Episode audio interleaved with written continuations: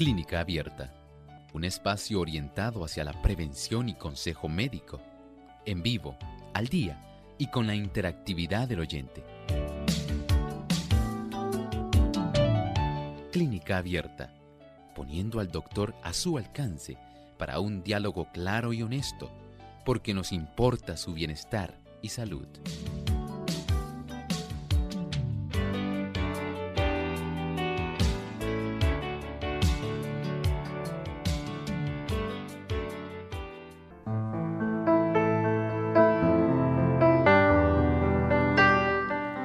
Ha llegado el momento de usted hacer su consulta en nuestro programa de clínica abierta. Les invitamos para que participen a través de las llamadas en las líneas telefónicas, que muchos de ustedes ya las conocen, pero queremos nuevamente repetirlas para aquellas personas que nos están escuchando. En Puerto Rico localmente es el 787-303-0101. Si usted se encuentra en los Estados Unidos es el 1866 920-9765. Llamadas internacionales libre de cargos, el 787 como código de entrada, 282-5990 y 763-7100. También usted puede visitar nuestra página web www.radiosol.org. A través del chat también puede hacer su pregunta escribiéndolo durante la hora de nuestro programa y también aquellos que nos siguen por el Facebook Live Radio Sol 98.3 FM. Recuerden darnos like y share para que compartan con sus contactos el programa y otros también puedan sintonizar. Así que a través también del Facebook Live pueden hacer su consulta.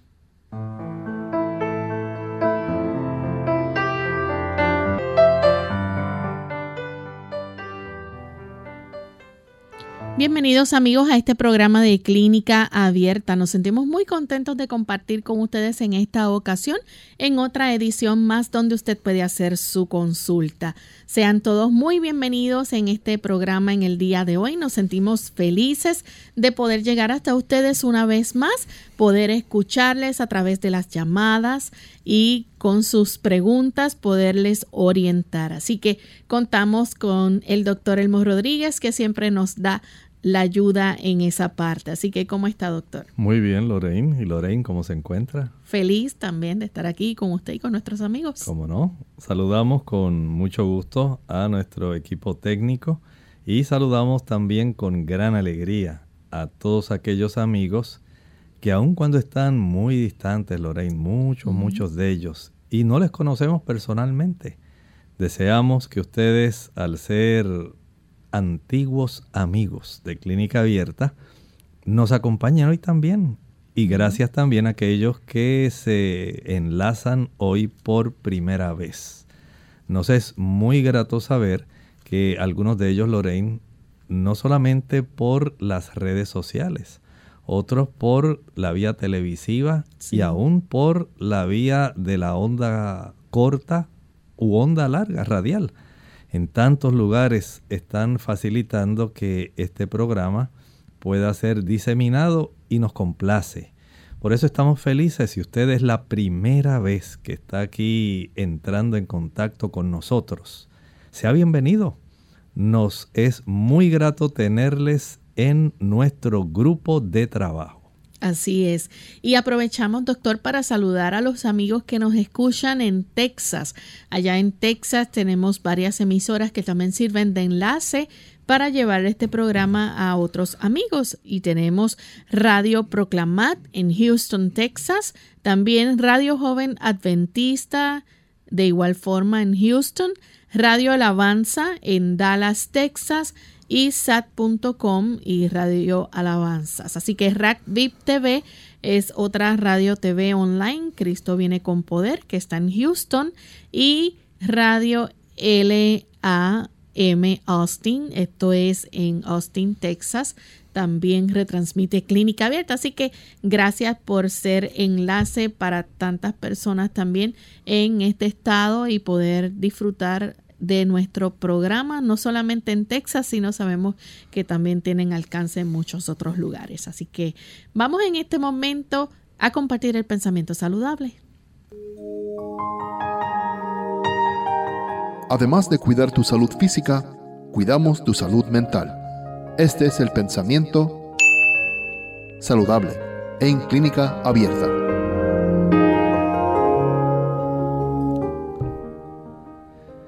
Es una ley de la naturaleza que nuestros pensamientos y sentimientos resultan alentados y fortalecidos al darles expresión. Aunque las palabras expresan los pensamientos, estos a su vez siguen a las palabras. Si diéramos más expresión a nuestra fe, si nos alegrásemos más de las bendiciones que sabemos que tenemos, la gran misericordia y el gran amor de Dios, tendríamos más fe y más gozo. ¿Ha hecho usted un inventario de las bendiciones que usted recibe de parte de nuestro Dios cada día.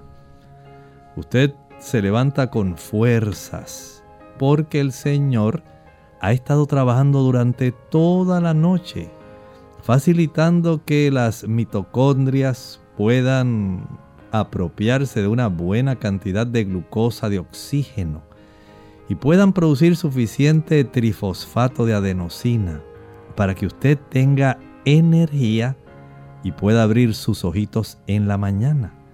El Señor le ha concedido esa bendición hoy de existir. Durante la noche muchas personas dejaron de vivir. Muchos de ellos tenían proyectos también, tenían muchas cosas que hacer, pero se acabó su existencia.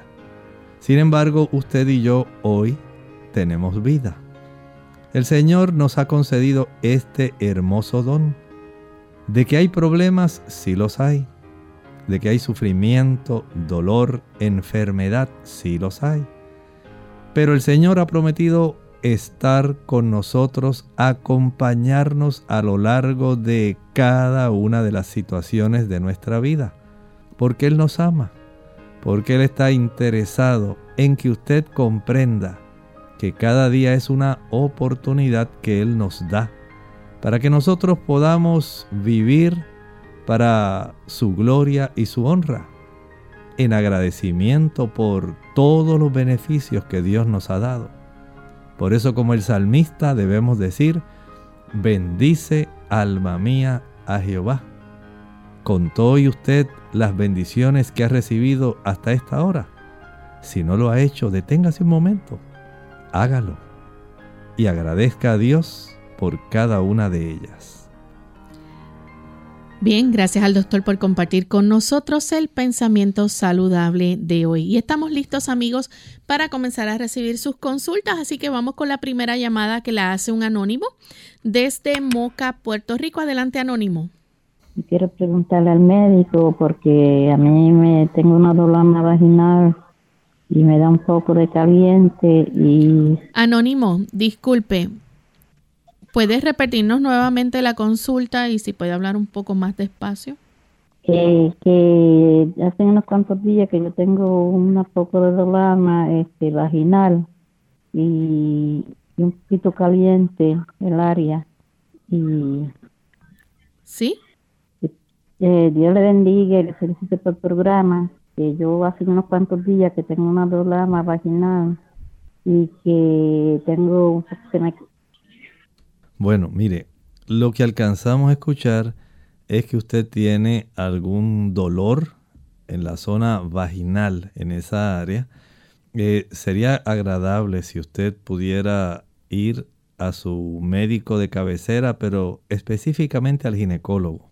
Hay damas que a consecuencia de resequedad en la mucosa vaginal por una reducción en la cifra de estrógenos, pueden tener molestias en esa área, especialmente si hubo algún tipo de relación sexual Eso puede generar dolor y molestia en esa área. Pero también pudieran haber algún desarrollo de alguna vaginitis en esa zona a consecuencia también de una reducción de estrógenos aunque no haya mediado alguna relación sexual. Pudieran haber otras situaciones que pudieran ser preocupantes. Por eso le solicito que esta situación usted la pueda compartir con su ginecólogo de tal manera que él pueda revisar, pueda escuchar de usted su problema, pueda hacer algunas preguntas y pueda entonces recomendarle lo mejor, pero no se quede solamente así. Vaya cuanto antes. Bien, tenemos la siguiente llamada que la hace David desde Mayagüez, Puerto Rico. Adelante, David. Sí, muy buenos días, Dios bendiga. Fíjese que tengo un, tengo un hijo que tiene 45 años y padece de apnea del sueño. El doctor, el especialista de ENT, ya le prescribió la máquina de CPAP, pero aún así lo que duerme son como cuatro horas en la noche. El doctor le recomendó posiblemente hacerle cirugía de, de las adenoides, pero no, no le garantizaba que que iba a aliviar el programa, eh, el problema. ¿Qué usted me recomienda o hay algo natural que puede usar? Gracias. Bueno, hay que considerar algunas situaciones. En primer lugar, tenga en mente que no es solamente por las adenoides. Hay también una situación donde pudiera haber un agrandamiento de las amígdalas. Pudiera haber una situación de reflujo el reflujo pudiera estar inflamando la orofaringe. Y esto hay que atenderlo. Hay también que considerar la causa más común y es la obesidad, el sobrepeso. Cuando una persona está en sobrepeso es más fácil desarrollar este problema. Sí es cierto que las adenoides influyen, que las amígdalas influyen, que el reflujo gastroesofágico con la inflamación que se desarrolla influye. Pero si no hay reducción de peso, pues no podemos decir que va a haber una mejoría sustancial. Trate de que él comprenda su situación y se ayude. Tenemos entonces que hacer nuestra primera pausa amigos y cuando regresemos vamos a seguir contestando más preguntas, así que no se vayan que volvemos en breve.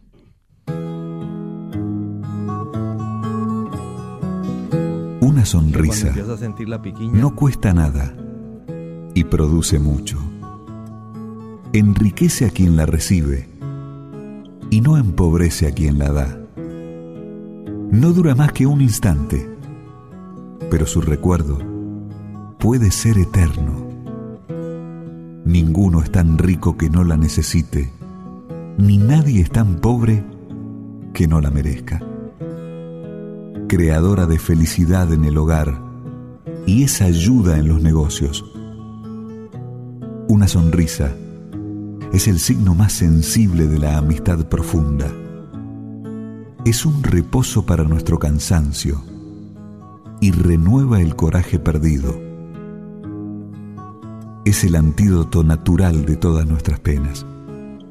Pero es un bien que no se puede comprar, ni prestar, ni robar porque solo tiene valor en el momento que se da. Pero si encuentras alguna vez que no te dan la sonrisa que esperabas, sé generoso y ofrece la tuya, porque ninguno tiene tanta necesidad de una sonrisa como aquel que no sabe sonreír a los demás.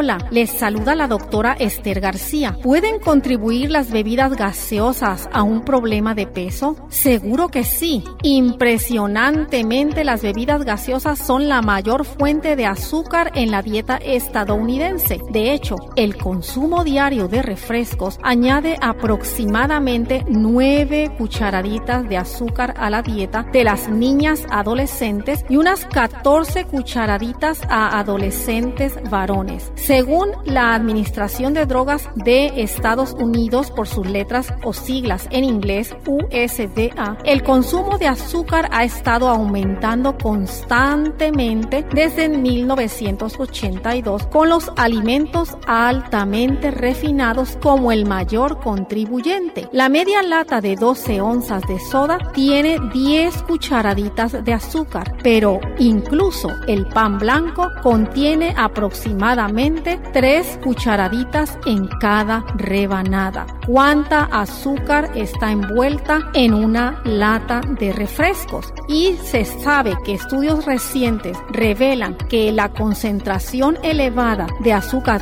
refinada en nuestra sangre deprime nuestro sistema inmunológico. ¿Qué bien haríamos en mantener en nuestra mente la promesa que se encuentra en Primera de Corintios 10:31?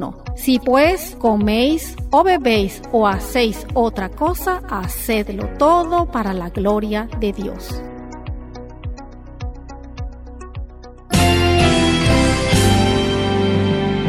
Unidos,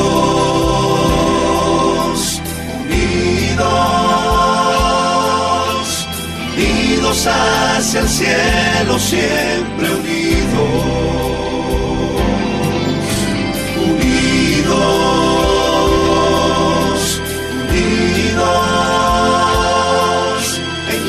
Testificación de la verdad,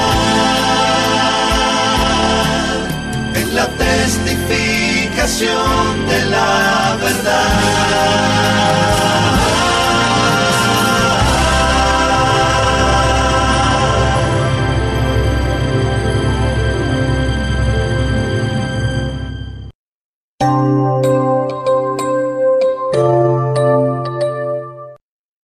Ya estamos de vuelta en Clínica Abierta, amigos, y continuamos contestando sus consultas.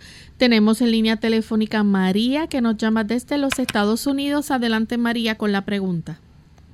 Sí, muy buenos días. Este, yo soy la señora María Isabel Rodríguez, sí, su hermana en Cristo también. Este, estoy llamando porque eh, me ha aparecido una grasa en el colon y quiero saber cómo usar el natural para sacar esa grasa. ¿Le ha parecido qué? Grasa en el colon. En el el doctor colon. me... En el colon, usted dice. Sí, en el colon. Grasa en el colon. ¿Cómo no? Muchas gracias. Mire, el hecho de que haya grasa en el colon es algo sumamente raro. Es, eh, digamos, en ese aspecto, no sé en realidad qué estudio le habrán hecho para poder detectar que eso esté ahí, en ese, en ese lugar, ¿verdad? En ese órgano, porque la mucosa del colon y la presencia de la mucosidad que tiene es capaz de facilitar que el cuerpo pueda fácilmente eh, evitar el que haya algún tipo de acúmulo así. Sin embargo, sin embargo, hay que identificar que en ocasiones, si hay procesos inflamatorios, pudiera esto desarrollarse. El asunto sería tratar de evitar que haya procesos inflamatorios en ese intestino. Y la mejor forma de evitar esos procesos inflamatorios es aumentando el consumo de alimentos altos en fibra. Los alimentos altos en fibra ayudan para que las personas puedan tener no solamente la capacidad de mover bien el intestino, sino de evitar inflamación. La microbiota o eh, bacterias que son útiles, bacterias que son amigas del ser humano porque facilitan cierta producción de sustancias necesarias y que mantienen eh, controladas también las bacterias que no son amigables. Eso ayuda para conservar una salud del intestino mucho mejor. Mientras menor es la cantidad de fibra y mayor, por ejemplo, la cantidad de carne y la cantidad de queso que una persona coma, mayor es la probabilidad de desarrollar inflamación en el intestino. Y en ocasiones puede haber tanta inflamación y cambios que sean preocupantes que entonces se pueden reportar situaciones especiales. De tal forma que si está a su alcance el que usted analice cuál es su estilo de vida, eh, qué es lo que usted come, usted se pueda ayudar y en la medida de lo posible trate de aumentar el consumo de frutas, vegetales, cereales y alimentos que puedan facilitar un mejor movimiento intestinal y una reducción del proceso inflamatorio a nivel intestinal. Bien, tenemos entonces la próxima llamada que la hace Marcela de la República Dominicana. Adelante, Marcela. Buenos días. Mi pregunta es, ¿cómo ayudar a una persona que se le dio una puñalada próximo a tora, pero no, no le peligró ni los pulmones ni el corazón? Cuando esté en casa, ¿cómo ayudarle para que todo continúe mejor? Porque está todavía está hospitalizado, pero ya le van a dar de alta para ver cómo ayudarle. Muchas gracias. Bueno, la clave ahí, una vez se le dé de alta, es asegurarse de que haya una buena cicatrización. Cuando hay este tipo de ataque por arma blanca punzante, si ya a nivel hospitalario se detectó que no hay ningún sangrado interno, no hay vísceras que estén perforadas, ya todo eso se corrigió. Ahora es eh, garantizar que los procesos de cicatrización, tanto de las vísceras como de la pared abdominal, se puedan entonces facilitar y ya al cabo de la segunda visita que tenga esta persona al cirujano, eh, es cuando entonces se le remueven aquellas suturas dependiendo de la extensión y del daño. Básicamente sería facilitar que esta persona coma muchos productos cítricos.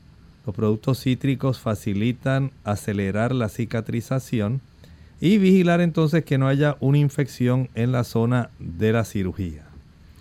Bien, tenemos entonces la próxima consulta que la hace Sonia. Ella nos llama también de la República Dominicana. Sonia, escuchamos la pregunta. Bienvenida. Sonia. Eh, sí, bendiciones, buen día. Buen día, adelante. Eh, en la otra semana yo, le hice una consulta al doctor porque estaba teniendo insomnio. Entonces el doctor me indicó isoflavones. Entonces yo le dije que yo soy operada, corazón abierto, que tengo un cambio valvular entonces yo quiero saber si esas pastillas no contienen vitamina K y si la contienen si no me hace daño. Entonces eh, yo la compré inmediatamente y ya estoy volviendo a dormir y allá me dijeron que yo tenía que tomar dos dosis al día. Quiero saber qué tan cierto es y si no me hace ningún daño. Muchas gracias. Las, por lo menos las marcas que yo conozco, eh, traen solamente las isoflavonas solas, genisteína, gliciteína y diatseín. Y en realidad ninguna de ellas contiene vitamina K. Así que desde ese ángulo entiendo que no debe haber ningún problema. Usted ahora eh, tiene que tratar de indagar cuál es la dosis mínima. Si con una tableta al día es suficiente para usted, excelente. Generalmente se usan dos tabletas al día pero lo cierto es que no contienen vitamina K. Bien, tenemos entonces a Wilfredo que nos llama desde Río Grande. Adelante, Wilfredo. Eh, doctor, buena, buenos días. Eh, yo, yo, quisiera saber si, los testes se toman eh, después de la comida o antes de la comida y qué tiempo hay que esperar para la comida. Wilfredo, ¿puedes repetir cuál es el producto? es que me estoy tomando unos testes a los teces. Un, un té, y entonces yo quiero saber... ¿Cuál té está tomando específicamente? De verdad que no le sé el nombre, pero yo lo que quiero saber es si, si, es con la comida o, o, sin la comida. Y, y, qué tiempo tengo que esperar después de, después de haberme tomado? Bueno, muchas gracias. Mire, los líquidos, que ahí se puede incluir el uso de algún té, eh, sea de manzanilla, pues hay diferentes tipos de té que se pueden utilizar. Se recomienda tomarlos dos horas después de las comidas o puede ser hasta una hora antes de la siguiente comida o dos horas después o una hora antes. Y de esta manera usted se garantiza eh, una buena absorción sin interferencia de la alimentación. Eh, hay algunos tipos de test que tienen ya indicaciones precisas eh, para poder beneficiar ciertos procesos de enfermedad. Pero si usted lo está tomando, digamos, quiere tomar un té de naranjo, de manzanilla, de limoncillo, pues con dos horas después de alguna comida que usted desee tomarlo, es suficiente. Bien, vamos a hacer entonces nuestra segunda y última pausa. Cuando regresemos, entonces vamos a continuar con más consultas.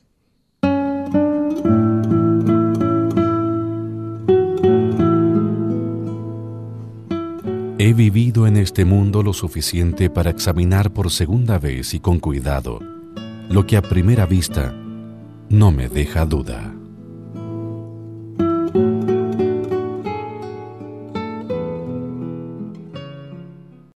El envejecimiento como una enfermedad. Primera parte. Hola, les habla Gaby Zabalúa Godard en la edición de hoy de Segunda Juventud en la Radio, auspiciada por AARP. Todos envejecemos y todos morimos. La pregunta es, ¿por qué? Existen varias teorías relacionadas con el tema. Por un lado, se habla de suficiente evidencia que demostraría que el envejecimiento ya está programado en nuestro cuerpo. Esta teoría habla de que las células tienen un determinado tiempo de vida y que después de varios niveles de reproducción mueren. De la misma manera, hay quienes opinan que nuestro envejecimiento es una consecuencia de factores externos que dañan nuestras células. Ellos presumen que si el ser humano viviera en condiciones ideales y evitara todos los elementos perjudiciales del mundo, envejecería menos y viviría más. Entonces, ¿es el envejecimiento un síntoma de enfermedad? Para otro grupo de estudios, la vejez es una enfermedad que se inicia a los 25 años sin señal alguna. Supuestamente, el daño de los radicales libres ya ha empezado en el interior de las células y según los mismos, este es el inicio de una fase subclínica de la enfermedad que no presenta sintomatología, pero que tiene una duración de aproximadamente 10 años. Además, afirman que la vejez como enfermedad puede ser tratada. Para conocer más sobre esta postura, no dejes de escuchar nuestro siguiente segmento. El patrocinio de AARP hace posible nuestro programa. Para más información, visite aarpsegundajuventud.org.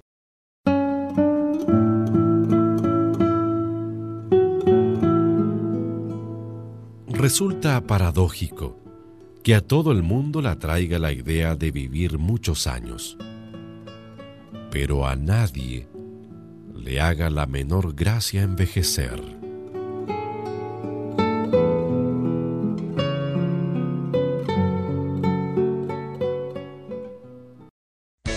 Unidos con un propósito, tu bienestar y salud. Es el momento de hacer tu pregunta llamando al 787-303-0101 para Puerto Rico, Estados Unidos 1866 920-9765 y llamadas internacionales al 787-763-7100 o al 787-282-5990. Clínica Abierta, trabajando para ti.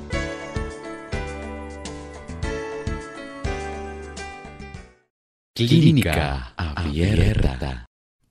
Y ya estamos de vuelta en Clínica Abierta, amigos, recibiendo sus consultas y tenemos ahora a los amigos del chat y también del Facebook haciendo sus preguntas. Vamos a comenzar con la primera consulta, la hace Miguelina Hogando. Ella nos escribe y dice, uso el jugo verde todos los días antes de caminar, pero me sube la glucosa.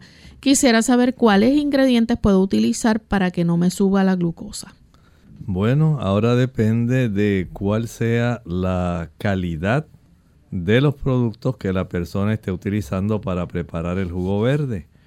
Por ejemplo, hay personas que dicen jugo verde, pero dentro de ese jugo verde pues le añaden una manzana o le añaden una pera. Entonces el jugo sí queda de color verde, pero usted le está añadiendo azúcares.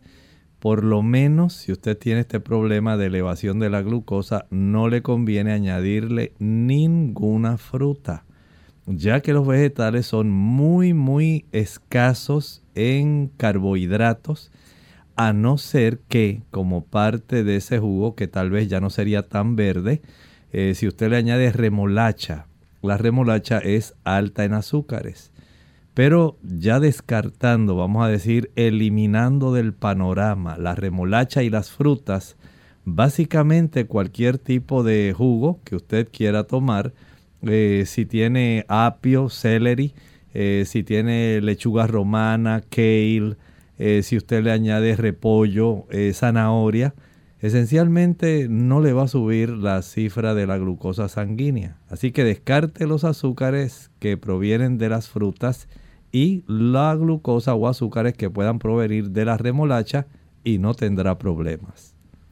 Bien, nuestra siguiente consulta la recibimos de Ana. Ella nos escribe de la República Dominicana. Dice que su padre tiene un picor en el cuerpo que no se le quita ya hace más de dos meses. Él siente que cuando come cosas dulces se le activa más. ¿A qué se deberá? Pregunta. Él se hizo análisis y no le sale nada. Las personas, según van eh, cambiando su metabolismo, porque el cuerpo tiene etapas diferentes según usted cumple edad. De alguna manera el metabolismo del cuerpo va cambiando y mucho más si la persona es de hábito sedentario, no es una persona muy activa. A mayor consumo de azúcares, aumenta la cifra de triglicéridos. Mientras más elevados los triglicéridos, mayor es la probabilidad de desarrollar picor en el cuerpo. Los triglicéridos una vez se elevan más de 150 miligramos por decilitro, puede desarrollar picor. También puede ocurrir en la persona que le está elevando la bilirrubina. Esto hay que saber, ¿verdad? La cifra de la bilirrubina directa, indirecta, la total, para saber qué está ocurriendo. Hay medicamentos que van a facilitar el desarrollo de picor en el cuerpo. Esto va a facilitar entonces que la persona sienta esta molestia siempre que utilice algún fármaco específico. Hay otras personas que a consecuencia de la inactividad no facilitan que se salgan aquellas sustancias que ya son inservibles, que debiéramos descartar a través del sudor y que al no ocurrir estas sustancias muchas veces irritan las terminaciones nerviosas libres, facilitando que la persona sienta picor en el cuerpo. Hay que analizar a ver cuál pudiera ser su caso. Si la elevación de triglicéridos y glucosa, si la elevación de bilirrubina, si es debido a una piel inactiva donde usted casi no suda, si se debe a fármacos, esto debe ser analizado. La persona podría ayudarse en lo que se le hace este tipo de estudios, por ejemplo, al bañarse, darse una, un baño con agua caliente para que los poros abran. Eventualmente, mientras está humedecida la piel, una fricción con sal fina, sal granulada. Y una vez ya haya finalizado de friccionar toda la piel del cuerpo con esa sal eh, granulada fina, entonces enjuagar con agua fría para que el poro vuelva a cerrar. El usar un baño alternado de agua caliente y agua fría hace que los poros abran y cierren, abran y cierren, facilitando una mayor actividad de la piel. Esto ayuda mucho a reducir los picores y problemas. Si usted es una persona inactiva que no suda, le animo a que se active. Comience a ejercitarse y hágalo al sol para que pueda sudar más. Hace falta sudar. Es un indicio de que usted tiene una mejor circulación y su piel se torna más activa. Bien, tenemos entonces la próxima pregunta. La hace Juliana Carpio. Ella dice, es que me salieron como pequeñas ranuras blancas en la lengua que molestan. ¿Alguna recomendación, por favor? Nos escribe desde Arequipa. Algunas personas tienen ciertas deficiencias, especialmente de vitaminas del grupo B, la tiamina, la riboflavina y la niacina. Son muy importantes para tener una buena salud de la mucosa lingual y la mucosa oral. Verifique cómo usted está en la ingesta de eh, granos que sean integrales, cereales integrales más bien eh, arroz integral, trigo integral, cebada integral, maíz integral, millo, eh, quinoa, todo este tipo de productos que son tan útiles, tan necesarios, que tienen una buena cantidad de grupo B, van a facilitar que usted obtenga una mayor proporción de estas vitaminas, tiamina, riboflavina, niacina, y estoy seguro que su situación de la, del epitelio de la lengua, de esa zona de la mucosa, va a mejorar si es necesario utilizar algún suplemento que sea de grupo B. Lo puede utilizar, no compre más de un frasco. Generalmente con uno, un frasco nada más es suficiente, una sola tableta diaria. Tenemos entonces a Wilson Novas nos escribe desde Santo Domingo, tiene 44 años, no sufre de nada, pero se le calambran las manos y los brazos. ¿Qué puede ser? Nos pregunta él. Bueno, Wilson, habría que saber por lo menos cómo está la cifra de calcio y magnesio. Si usted es una persona que ingiere una buena cantidad de coco seco, de almendras, de ajonjolí, está obteniendo una ingesta adecuada de calcio y magnesio. Pero si no hace eso, entonces esa cifra sanguínea de estos dos minerales va a estar baja, por lo cual es más fácil que usted pueda desarrollar ese tipo de situación en sus manos y en sus brazos, aunque, aunque pudiera haber también cierta afección en el plexo cervical, esa zona del plexo cervical que se origina en la columna dorsal, área cervical, eh, da lugar a la formación de los nervios que se encargan de llevar y recoger impulsos desde nuestro cerebro hasta nuestras extremidades. Si hubieran herniaciones o compresión de estas raíces nerviosas, es más fácil desarrollar estos calambres en brazos y manos y adormecimientos. Pero ya esto es un asunto donde usted tendría que indagar asistiendo a un neurólogo. Comience aumentando la ingesta de calcio y magnesio. Si esto no le mejora, haga cita con un neurólogo.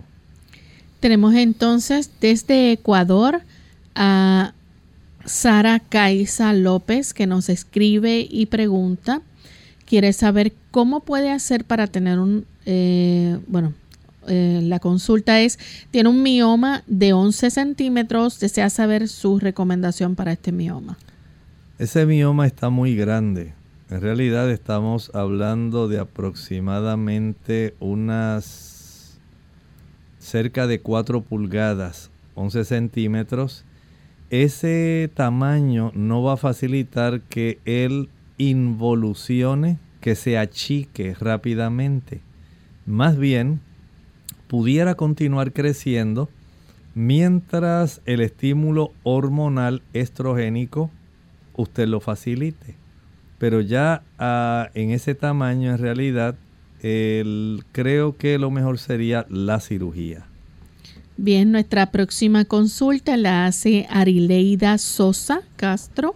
Ella nos escribe y dice, buen día doctor, tengo como una grasa en los encima de los párpados, de los ojos, se llama santelasma, que proviene, ¿de qué proviene eso? Por favor, pregunta.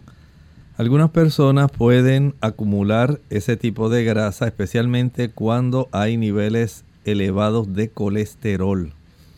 son acúmulos de grasa en lugares anormales y entiendo que en algunos casos lo mejor es la cirugía.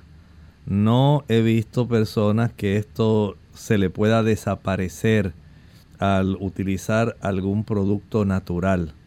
Así que desde ese ángulo, eh, si es posible y si está muy grande, tendría usted que eh, hablar con alguna, algún cirujano o con algún oftalmólogo si está dispuesto a hacer ese tipo de, de cirugía. Tenemos entonces a Elena Ramírez.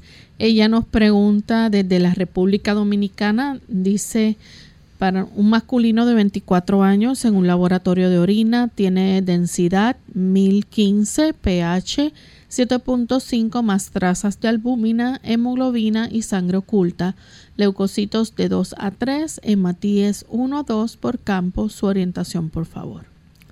Bueno, aquí debe acudir a su médico de cabecera porque no es normal que se esté eh, expulsando albúmina. Hay que hacer también eh, pruebas de microalbúmina urinaria. Eh, si hay sangre oculta, hay que verificar, estoy, entiendo que estamos hablando de el análisis de orina exclusivamente, porque ahí se reporta si hay de 4 a 5 eh, eritrocitos por campo de visión que tiene el técnico de laboratorio, más entonces se puede reportar la cantidad de cruces o cantidad de sangre que se observa ahí hay que verificar, eh, generalmente no sale hemoglobina en, la, en el análisis de sangre. Si pudiera salir algunos eritrocitos y reportar eh, sangre en esa área. Probablemente pienso que hay, no sé, hay, hay algo raro porque al final escribe hematíes de 1 a 2 por campo. Así que no, no le veo mucha relación eh, habría que repetir ese análisis nuevamente porque no veo mucha correlación entre lo que me está escribiendo por un lado y los eh, resultados que me está dando por el otro. Trate de repetir el análisis de orina nuevamente para poder comparar si hay una persistencia de esta baja cantidad de hematíes, pero hay presencia de sangre. O sea, es algo que no se... Y no veo por qué tiene que haber hemoglobina ahí. Eh, habría que hacer otros estudios adicionales. Así que vaya a su médico, permita que le repitan este análisis de orina y se ordene, si siguen las trazas de albúmina, la microalbúmina urinaria. Tenemos entonces a Armando Sánchez, está preguntando desde Colombia Dice, tengo 43 años y por cuestiones de mi trabajo me levanto muy temprano en la madrugada a trabajar y a veces siento mucho cansancio. ¿Qué me aconseja para nutrirme bien, fortalecer mi organismo? Ya que también practico el ciclo montañismo. Muy bien, o sea que tiene, tiene dos formas en que él está disipando mucha energía. Por un lado su trabajo personal, digamos si es la agricultura o algún otro tipo de trabajo, y después el, ciclomontañismo. O sea que en este caso debe tener una alimentación que sea rica en calorías, por un lado para compensar el gasto calórico, el aumentar el consumo de frutas, especialmente aquellas frutas que son ricas en calorías. Hablamos de banano, guineo, plátano, cambur, dátiles, higos, ciruelas secas, ciruelas pasas, uvas pasas. Ese tipo de frutas son las que mayor cantidad de calorías porque concentran más los azúcares, al igual que el mango. Son frutas que deben ser sus predilectas. No es que las otras eh, frutas no tengan calorías, pero esas tienen más. También debe además de estas frutas, consumir una mayor cantidad de oleaginosas, semillas que tienen grasa. Las grasas dan 9 kilocalorías por gramo. El uso del coco seco, de la jonjolí, de las avellanas, de las nueces, pacanas, eh, nueces de marañón, nueces de Brasil, semillas de girasol, eh, nuez de nogal, también el aguacate. Son productos que debe comer más porque usted gasta muchas calorías. El uso de los cereales integrales, arroz integral, trigo integral, cebada, millo, quinoa, son productos que debe estar utilizando una buena provisión de proteína para sus músculos que sufren más desgaste y esta proteína se obtiene más de las legumbres, frijoles, habichuelas blancas, negras, pintas, rojas, lentejas, garbanzos, gandures, habas, arvejas, chícharos, para que usted pueda disponer de ellos de una manera más sostenida, más eh, útil a su asimilación y una mejor provisión en los niveles de esta glucosa en su sangre. O sea que hay una buena oportunidad eh, el consumo también de aquellos tubérculos como papa, yautía, yuca, ñame, el uso también de la batata, el camote, el boniato. Puede usted tener esta diversidad de productos que le van a dar una buena capacidad para usted producir energía, pero si a pesar de una buena alimentación, escuche con atención ahora, usted no descansa lo suficiente, usted lo que hace es sometiendo su cuerpo a un estrés innecesario, a un estrés oxidativo innecesario, que lo que va a facilitar es un envejecimiento acelerado de su cuerpo. De tal forma que si usted al hacer este trabajo eh, temprano en la mañana y luego practicar el ciclo montañismo, no se acuesta a las 8 de la noche o antes. Usted lo que hace es maltratando el cuerpo y este cansancio se va a seguir eh, prolongando, se tornará crónico y entonces ya el asunto va a ser muy difícil para usted. No facilite un envejecimiento prematuro de su cuerpo o reduce la cantidad de la práctica del ciclo montañismo o la elimina y se queda solamente con su trabajo o modera la práctica del ciclo y aumenta la cantidad de sueño. Bien, tenemos entonces una llamada. Buen día, ¿con quién hablamos? ¿Aló? Sí. sí ¿Anónimo? eh, sí, sí, tuve, eh, sí, me hizo un CT scan, no, un CT scan, este, del, del- no, no un CT scan, fue un sonograma, sonograma del cuello. Y quisiera que el doctor me oriente acerca de, de estos resultados porque salvo que tengo un, un nódulo de un centímetro y, bueno, lo voy a leer, y un, y un ah, cyst. Ok, dice, eh, no suspicious neck adenopathy, un 1 cm nodule with internal 5 mm anechoic fluid filled cyst is present arising anteriorly at the right thyroid lobe. Mild or inhomogeneity of the gland is identified with somewhat lobulated surface contour. Elongated AP diameter of the right thyroid lobe extending to the tracheoesophageal groove. Me preocupa lo de el 1 centímetro de nódulo y un 5 mm del cyst de, que dice anechoic fluid cyst.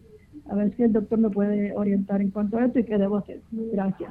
Ok, ahí debe ir a su endocrinólogo para que él pueda evaluar ese sonograma. En realidad es eh, tanto el quiste como el nódulo están ubicados en su glándula tiroides y hay por el tamaño que probablemente practicar una punción de aguja fina para detectar eh, cómo se encuentra la calidad de ese nódulo, si pudiera ser preocupante o no. Y eso no se hace solo, hay que acompañarlo de una evaluación en la función química de su glándula tiroides. El médico va a palpar esa zona eh, y de acuerdo a la experiencia que tienen y de las preguntas que le va a realizar, entonces ya él puede tener una idea más precisa, pero es muy probable que por el tamaño eh, pueda requerirse esa punción de aguja fina. Tenemos entonces a Janet Dávalos que dice buen día, que es bueno para la alergia y el colesterol. Bien, vamos a, lo primero que preguntó fue de la alergia, vamos a tomar el asunto de la alergia y en ese ángulo asumo que es alergia nasal. Muchas personas también tienen alergia en la piel, pero vamos a asumir que es una alergia nasal porque es bastante común. Las personas que padecen de alergias eh, de rinosinusitis debieran ser más precavidas, especialmente si ya usted sabe que el hongo o mohos le pueden ocasionar eh, algún tipo de reacción de esta índole. Si lo hace el polen, la grama, hay que estar atentos a este asunto, los perfumes, porque los alérgenos abundan. Y hay personas que tienen una gran cantidad de células blancas llamadas células cebadas. Algunos le dicen mastocitos. Y estas células cebadas están llenas de histamina y abundan en la mucosa nasal. De tal manera que para que se desarrolle un proceso alérgico de rinitis o reacciones alérgicas como las que usted nos está refiriendo, pudiera haber una gran abundancia de esta histamina que está facilitando estos procesos que a usted le incomodan tanto, porque hace que las personas estornuden mucho, estén expulsando mucha mucosidad a nivel nasal y se sientan incómodas. Si usted quiere mejorar, número uno, acostúmbrese a consumir bastante cebolla.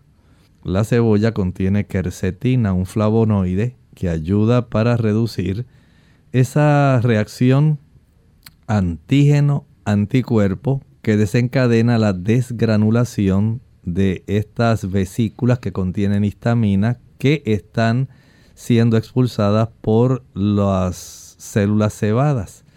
Si usted también ingiere una alimentación rica en carotenoides, zanahoria, eh, pensamos en los productos que son intensamente amarillos y verdes. Piense, por ejemplo, en la calabaza, mango. Eh, podemos pensar en las eh, espinacas también. Estos productos ricos en carotenoides fortalecen la mucosa nasal y esa mucosa nasal va a impedir que haya una reacción violenta de estos alérgenos externos para evitar el desarrollo de la alergia. Por supuesto, a mayor consumo de azúcar, más abundante es la alergia y mientras mayor sea la cantidad de leche, queso y productos derivados de la leche, peor es la evolución de la alergia. Así que evítelos. Bien amigos, ya hemos llegado al final de nuestro programa. Agradecemos a todos por las consultas que nos hicieron en el día de hoy. Les invitamos a que nos acompañen mañana. Nuevamente vamos a brindar esta oportunidad para que puedan hacer sus preguntas a aquellos que no les alcanzó el tiempo de comunicarse. Así que vamos entonces a finalizar con este pensamiento bíblico. Nos dice el libro de Apocalipsis capítulo 12, en este capítulo donde se desarrolla la batalla entre la mujer, la iglesia y el dragón, Satanás y los agentes que usa el enemigo. Dice el versículo 14, y se le dieron a la mujer, a la iglesia, las dos alas de gran águila para que volase de delante de la serpiente al desierto, a su lugar donde es sustentada por un tiempo y tiempos y la mitad de un tiempo. Aquí el Señor en símbolos detalló cuál sería la historia de la iglesia a lo largo de ese terrible periodo de persecución que constituyó la Edad Media, desde el año 538 hasta el 1798. Si usted quiere saber más, continúe en sintonía con Clínica Abierta. Nosotros nos despedimos y será entonces hasta el siguiente programa. Se despiden en esta ocasión el doctor Elmo Rodríguez Sosa y Lorraine Vázquez. Hasta la próxima.